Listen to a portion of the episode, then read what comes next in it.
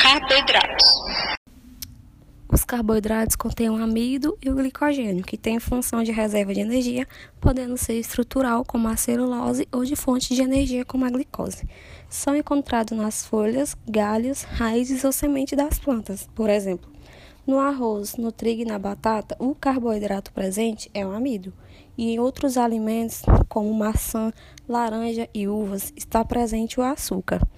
Os carboidratos compreendem um grupo grande de compostos todos eles contendo os elementos químicos carbono, hidrogênio e oxigênio, podendo ainda existir em sua estrutura elementos como enxofre, fósforo e nitrogênio.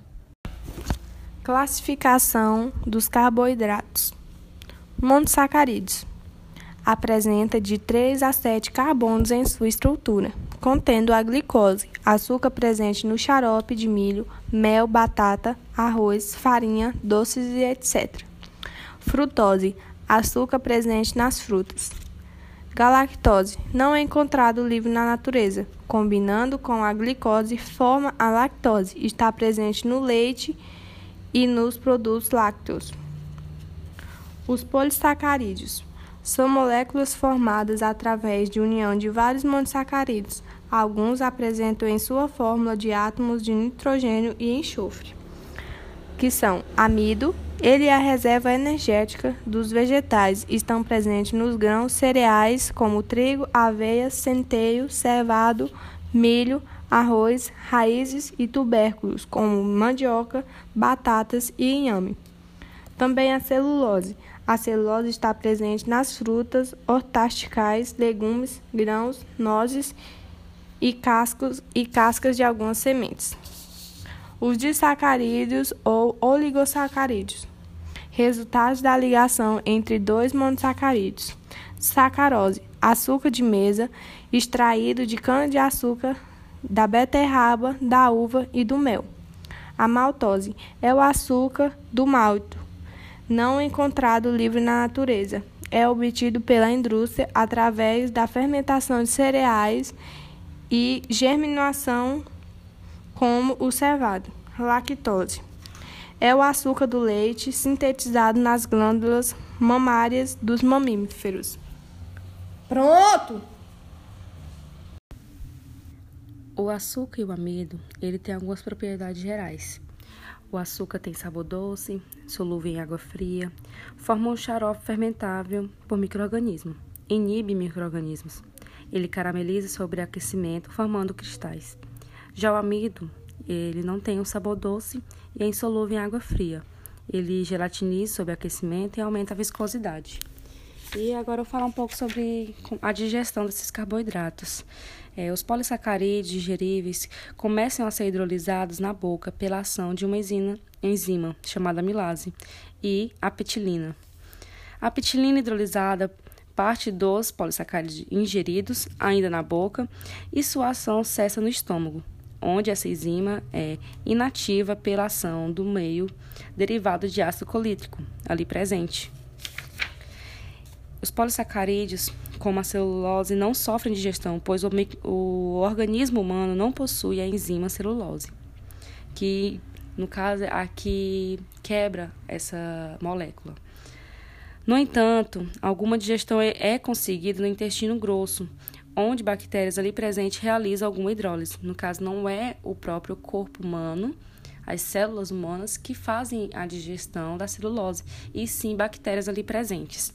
Os polissacarídeos que não sofrem a ação da petilina iniciam sua hidrólise no intestino delgado, onde as amilases do pâncreas e do intestino, estimulados pelos hormônios secretina, desdobram o amido e glicogênio e a dendrítica e a maltose.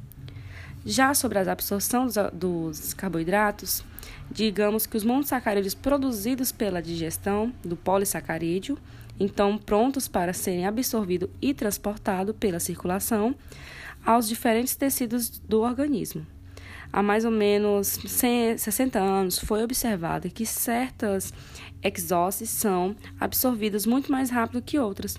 A velocidade em ordem crescente de absorção das exoses, como a glicose, galactose, manose e arabinose. O transporte ativo, provocado por impulsos nervosos, gera diferença de carga, o que facilita a entrada da glicose e dos aminoácidos na célula. Esse transporte depende de proteínas especiais, as apitases, que se combinam com substâncias de um lado da célula, soltando para o outro. Após vários estudos, estabeleceu-se que a glicose e a lactose são absorvidas por transporte ativo. A glicose é transportada em velocidade maior que a galactose, porque tem maior afinidade com o transporte o, o sódio.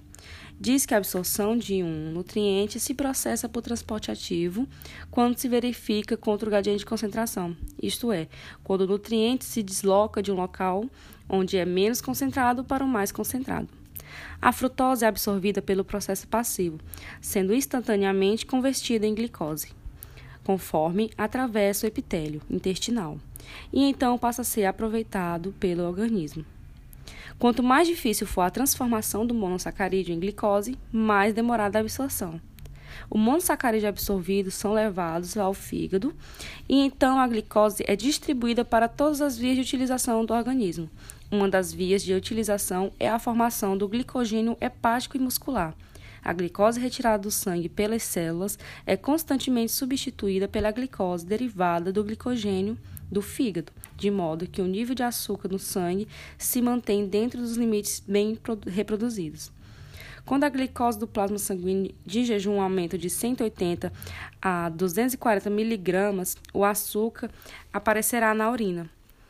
A condição de uma concentração de glicose no sangue acima do normal é conhecido como hiperglicemia, característica da diabetes, quando então a urina passa a ser clara e em grande volume. A hipoglicemia indica uma concentração abaixo da normal. A quantidade normal de glicose no sangue para uma pessoa sadia em jejum varia de 70 a 90 mg e após uma refeição até de 140 mg. A insulina é, proteína formada por 51 aminoácidos é o único hormônio que tem a função de diminuir a taxa de açúcar no sangue pela síntese do glicogênio e o promovendo ao transporte da glicose para os músculos esqueléticos e do coração para as células do tecido adiposo. A insulina aumenta a taxa de utilização da glicose com o propósito de oxidação, de glicogênese e de lipogênese. Outro hormônio, o glucagon, de cadeia formada por 24 aminoácidos, é também responsável pelo controle de glicose sanguínea. A adrenalina, hormônio produzido pelo córtex de suprarrenal, promove a hidrólise de glicogênio hepático e muscular, fornecendo glicose ao sangue. A adrenalina aumenta a taxa de mobilização da gordura pela liberação de ácidos graxos livres das células adiposas para o metabolismo. É, no momento, o organismo ocorre ataque cardíaco, que sugere mais sangue para os músculos, permitindo a fuga rápida, e aumento da glicose no sangue, aproveitando que o glicogênio para a produção é mais energética.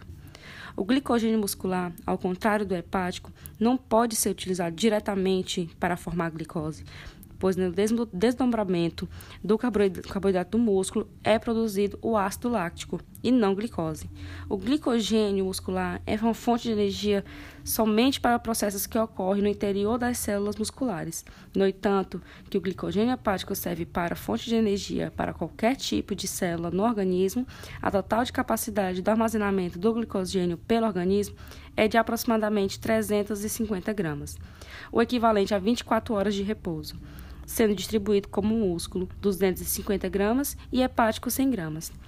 Dois hormônios, como o cortisol e o hidrocortisol, aumentam a mobilização de lipídios do tecido adiposo e de proteínas para ser utilizado como energia, controlando dessa forma a síntese de glicose.